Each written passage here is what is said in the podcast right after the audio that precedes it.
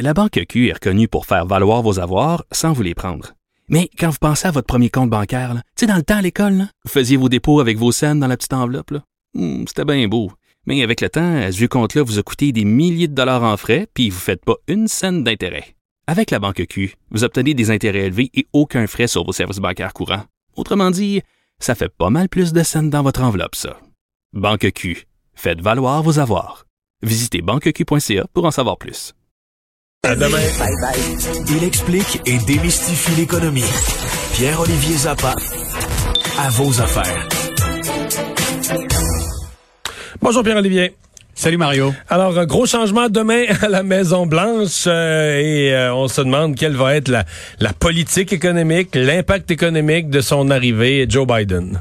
Ben, quel va être l'impact pour l'économie du Québec, pour sur notre quotidien, sur nos entreprises, sur les travailleurs?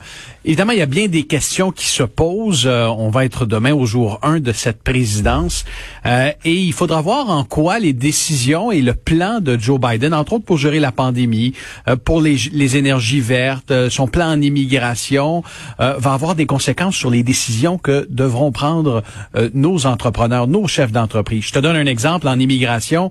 Joe Biden veut ouvrir les vannes, veut moins de restrictions sur l'immigration, ce qui fait en sorte que des entreprises américaines qui étaient privées de certains cerveaux au Moyen-Orient ou dans certains pays asiatiques vont probablement au cours des prochains mois pouvoir euh, à nouveau aller recruter dans des bassins de main-d'œuvre qui seront très convoités. Je connais des entrepreneurs, et je vais en, un mot à l'émission ce soir, entre autres dans le secteur des technologies au Québec, qui se réjouissaient depuis plusieurs années du fait que euh, Donald Trump a resserré les critères d'immigration, ce qui fait en sorte que si tu veux aller recruter en Chine un ingénieur euh, qui peut pas nécessairement aller travailler aux États-Unis, ben tu as plus de facilité euh, euh, de lui dire ben viens S'il veut venir en Amérique du Nord, c'est ça. S'il veut venir en Amérique du Nord, c'est au Canada. Amérique du Nord. Alors tu vois l'immigration, le plan d'immigration de Joe Biden, ça va avoir un impact chez nous. Son plan sur les énergies vertes aussi. Je pense à une entreprise Lyon Électrique à Saint-Jérôme qui assemble, construit, conçoit des autobus scolaires électriques. Joe Biden veut électrifier 400 000 autobus scolaires d'ici quelques années. Et Lyon Électrique à Saint-Jérôme, c'est un gros joueur qui risque d'en profiter. Pas pour rien que l'action a explosé Ouais. depuis quelques mais, jours. Mais, en mais bourse. parlons, parlons plus largement de nos ventes d'électricité tout court. là. Le plan de M. Legault euh, de vendre de l'électricité, par exemple, à New York, etc., le plan d'Hydro-Québec, euh, à mon avis, ça, euh, ça, ça devient plus en demande que jamais. Là. Ben, c'est un signal très positif pour Hydro-Québec. Déjà, on a vu cette semaine dans l'État de New York des développements. Il va en avoir d'autres.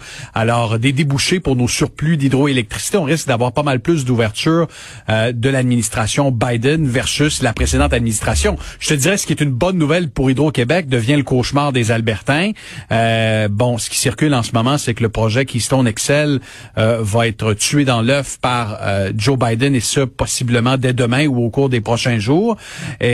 Là, l'Alberta va devoir trouver des débouchés pour son pétrole. Si on ne peut pas passer par les États-Unis vers le Texas, est-ce qu'on va raviver, on va raviver le projet euh, d'oléoduc euh, euh, de TransCanada vers l'est du Canada? C'est une possibilité. Alors, cette politique-là en matière d'énergie verte, ça va avoir un impact chez nous.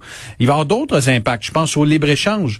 Euh, Mario, est-ce que nos producteurs de cannabis vont éventuellement pouvoir exporter leur production?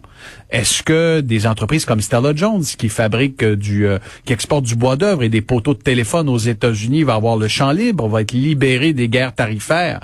Alors tout ça, évidemment, va avoir un impact euh, majeur au cours des, des prochains mois et, et c'est ce qu'on surveillera. Pierre-Olivier, tu te poses une très intéressante question par rapport au euh, dossier du 737 MAX qui va reprendre l'air au Canada sous peu, mais est-ce qu'on Oui. est-ce qu'on doit le voler ou on doit pas voler Ben, je te renvoie la 737 MAX? question.